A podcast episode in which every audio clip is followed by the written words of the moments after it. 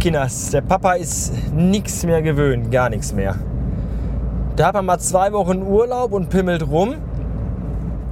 Und dann ist man einmal 13 Stunden lang auf den Beinen und rennt rum in der Agentur, weil man da Inventur hat. Und dann kriegt man erstmal schön von Dienstag auf Mittwoch nach einem dicken, fetten Wadenkrampf, der mich echt schreien ließ.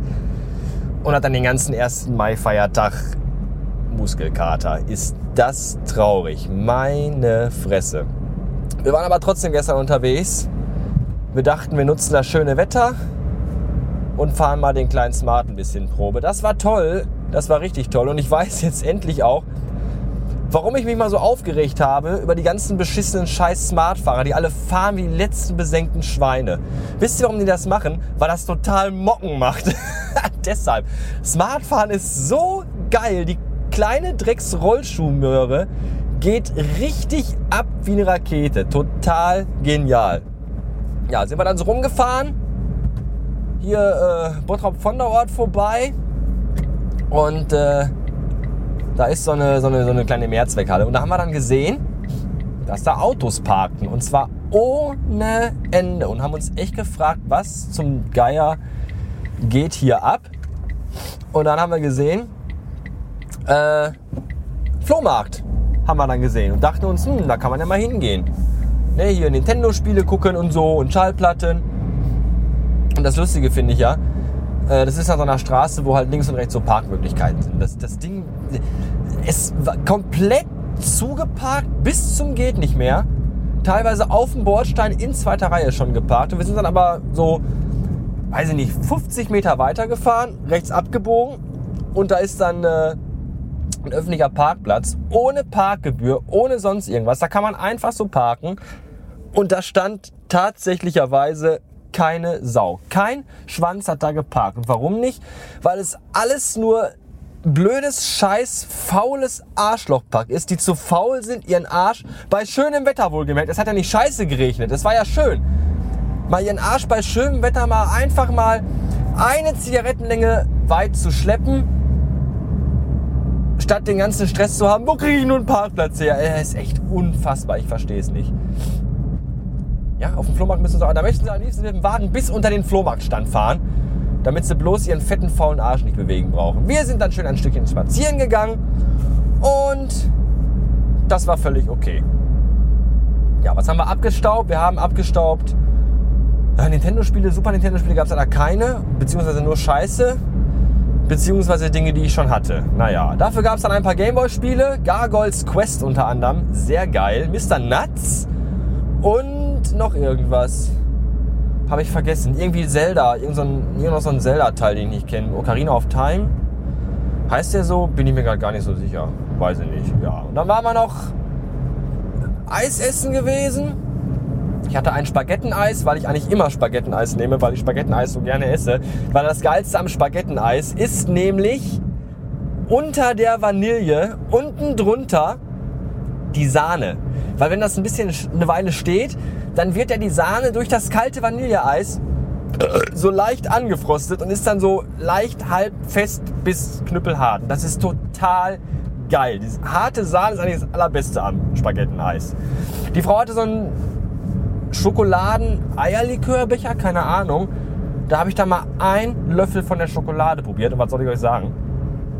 Das ist, glaube ich, das allerbeste Schokoladeneis gewesen, das ich in den letzten 25 Jahren gegessen habe. Das war sowas von unfassbar scheiße lecker. Also wenn ihr nächstes Mal mitbekommt, dass ich mich via Foursquare in diese Eisdiele einlogge, dann müsst ihr mir auf jeden und in jeder Eisdiele, nee, nein, nein, nicht, nicht in jeder Eisdiele, in dieser Eisdiele. Guckt mal, wo ich äh, am 1. Mai war und dann, wenn ich das nächste Mal hingehe, dann müsst ihr mir aber sofort Bescheid sagen, hier, äh, heute mal kein Spaghetteneis, heute mal Schokoladeneis, weil das war echt lecker, verdammte Hacke. Da konnte ich mich ja fast gar nicht beruhigen, muss ich sagen. So lecker war das. Ja, danach wollten wir noch äh, Steak essen gehen, was wir auch getan haben. Ähm, sind dann dafür in die Oberhausener Innenstadt gefahren, die leider sehr, sehr, sehr asozial ist. Und äh, wenn man es nicht besser wüsste, also da würde ich auch abends im Dunkeln nicht mehr alleine spazieren gehen, glaube ich. Und wenn man es nicht besser wüsste, würde man auch garantiert nicht in dieses Steakhouse gehen, weil man dann denkt, die Gegend, hier ein Steakhouse, hallo? Aber dem ist bei nicht, mitnichten ist dem so. Das ist nämlich richtig gut da und richtig lecker. Und war mal wieder sehr begeistert. Ein riesiges 300 Gramm schweres Rinderfiletstück, äh, das außen dunkel, knusprig war und innen drin noch roh. Und das war so geil. Was ich aber eigentlich erzählen wollte, ist, dass wir dann halt durch Oberhausen, durch die Innenstadt. Und da war Frühlingsfest war da. Und ich, ich weiß nicht, ob ich schon mal in Oberhausen in der Innenstadt war, aber also die Oberhausener Innenstadt, was da an Leuten rumläuft, das war also kein Frühlingsfest, das war eher so eine Mischung aus deutscher Herbst und nuklearer Winter. Also das, boah, ganz, ganz schrecklich. Also die, die, die ganz unterste soziale Schicht. Also nehmt mal Hartz IV Leute, nehmt mal Hartz IV Mädchen, so 19 Jahre mit Kind und äh, Kinderwagen und Rauchen dabei und dann aber noch mal zwei Sozialstufen weiter runter. Das war ungefähr das Publikum, was auf dem zauberhaften Oberhausener Frühlingsfest rumlief. Äh, nee, danke.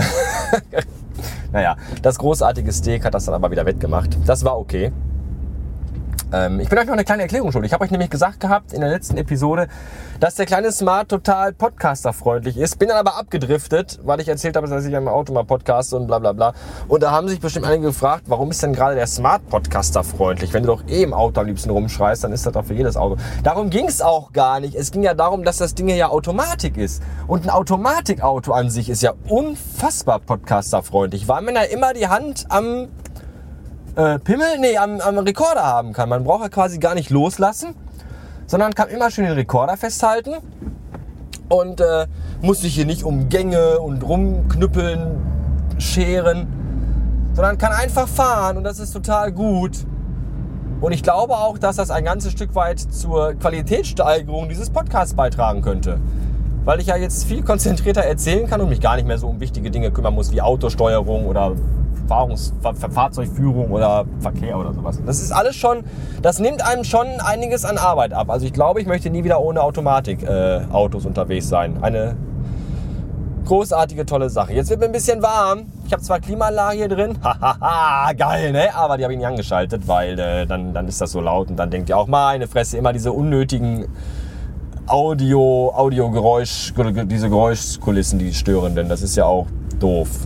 Arschloch mit scheiß Tonqualität hier, dumm Sau. Und deswegen habe ich die ausgemacht und Fenster natürlich auch zu. Und jetzt mittlerweile zerlaufe ich aber, glaube ich, und deswegen äh, wünsche ich noch einen Tag.